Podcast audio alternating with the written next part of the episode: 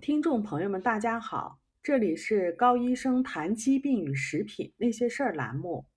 上上周呢，我们跟大家聊了一下风头浪尖上的维生素，维生素 D。今天呢，我给大家介绍另一种营养素辅酶 Q 十。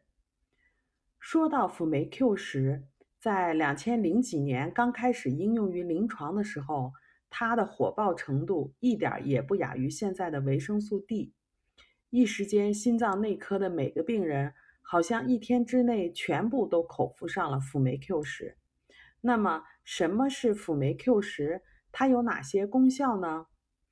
辅酶 Q 十是一九五七年由威斯康星大学麦迪逊分校的酵素学研究所的 Frederick Crane 和他的同事首次发现的。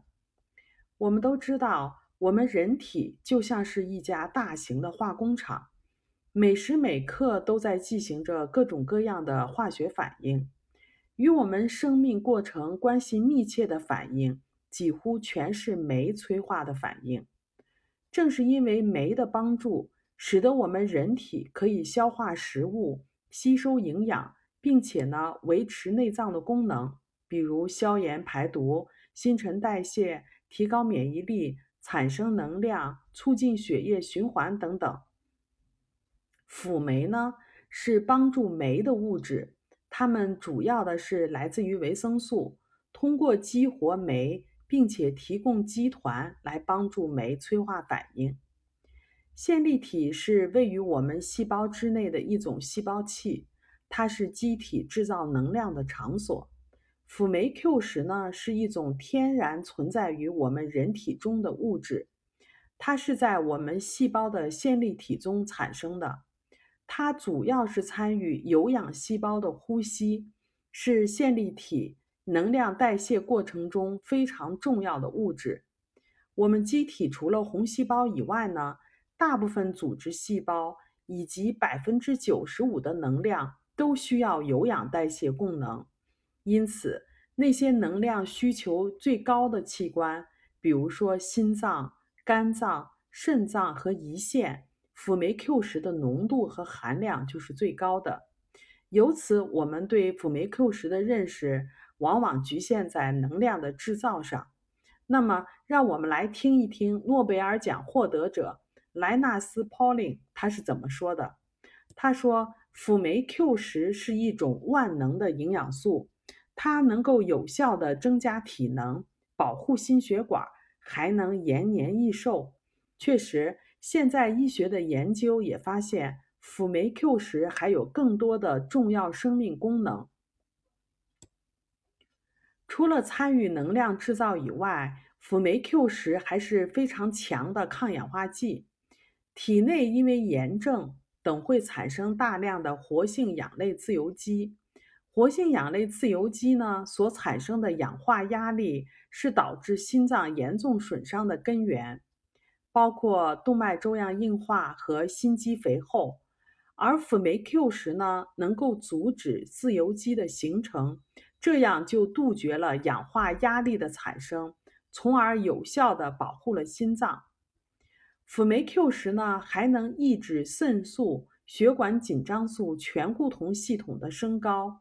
高水平的肾素、血管紧张素醛固酮系统促进机体产生大量的炎症，同时呢升高血压，破坏心血管系统。因此，辅酶 Q 十还是非常好的抗炎、降高血压的物质。不仅如此，辅酶 Q 十呢还能够升高维他命 E 的水平，以及增强其他抗氧化剂的活性。包括保护细胞不受自由基的损伤的谷胱甘肽过氧化物酶和催化酶。研究表明，每天补充三百毫克的辅酶 Q 十，体内的炎性物质具有明显的减少。如果体内辅酶 Q 十的水平大于等于五百一十六纳摩尔每升，也就是零点五一六微摩尔每升的话，产生缺血性心脏病的风险就降低了。血液辅酶 Q 十的水平保持在每个毫升两个纳克的人，其心血管的功能和抗和高血压的症状都具有明显的改善。更为可贵的是，辅酶 Q 十只对高血压的人具有降压的效果，但是呢，不会降低正常人的血压。我们机体自己是能够制造辅酶 Q 十的，但是很多因素。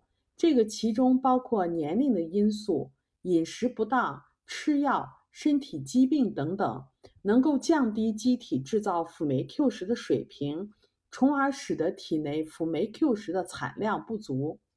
研究指出，百分之七十五的心脏病患者体内辅酶 Q 十的水平低下，具有缺血性心脏病和扩张性心肌病的人，其体内的辅酶 Q 十水平。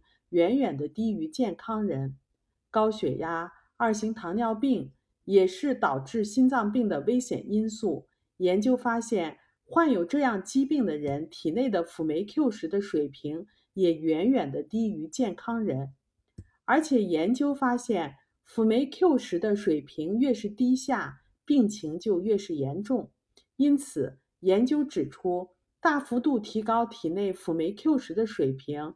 是预防和治疗这些疾病的根本的有效方式。大量的研究证明，缺乏辅酶 Q 十和以下疾病具有紧密的联系：第一，高血压；第二，缺血性心脏病，也就是冠心病、心肌梗死；第三，心衰；第四，病毒性的心肌炎、心肌病、心脏的毒性。血脂的不正常、肥胖、二型糖尿病、代谢综合征等疾病。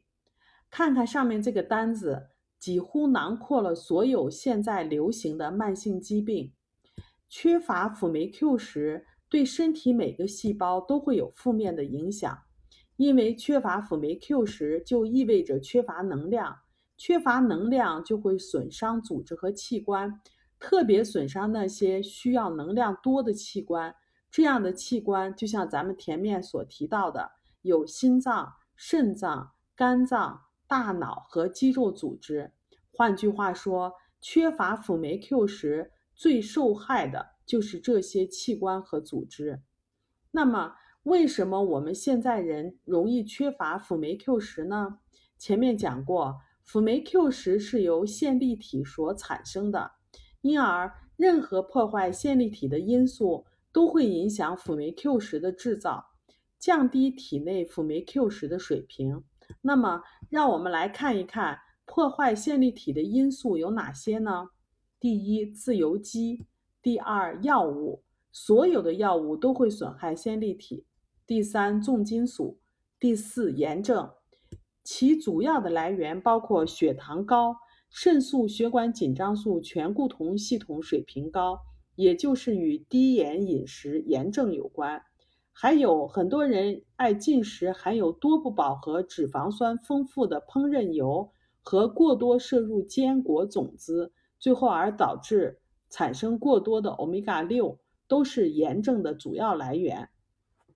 还有的话就是环境中的污染物质。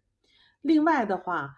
他汀类的胆固醇药抑制机体产生辅酶 Q 十，可以使体内辅酶 Q 十的产量减少百分之四十。因此，如果你患有心血管疾病、高血压、糖尿病，或者您正在吃他汀类降胆固醇的药，或者具有破坏线粒体的因素，您可能就会缺乏辅酶 Q 十。研究指出。补补充辅酶 Q 十能够有效的改善疾病的状况，预防疾病的产生，增强机体的功能，提高生命的质量。可以通过检测来确定补充辅酶 Q 十的量。辅酶 Q 十补充是非常安全的，大量补充，比如说每天补充一千二百毫克，连续五十二周的观察。没有见任何的毒副作用，也不影响我们机体自身辅酶 Q 十的合成。那么，选择什么样的辅酶 Q 十产品好呢？原则上要选择天然，没有化学物品添加。这是因为化学的物质的话，它是破坏线粒体，并且呢，能够保持辅酶 Q 十原有活性的产品。这样的产品还要求非高温制作，没有杀虫剂、化学物质，或者是使用化学防腐剂，没有填充物、粘合剂，没有巴氏消毒。辅酶 Q 十呢，维生素 D 三和维生素 D K 二的话，如果能够联合在一起使用的话，更有非常好的协同效果。好了，这里是高医生谈疾病与食品那些事儿栏目，我们每周一更新，敬请期待。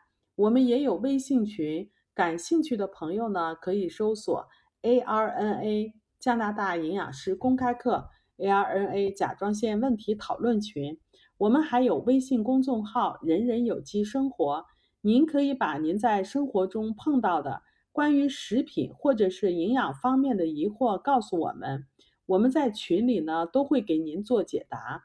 请跟着我们，让您自己和家人变得越来越健康。如果您喜欢我们的文章，欢迎点赞转发，谢谢大家。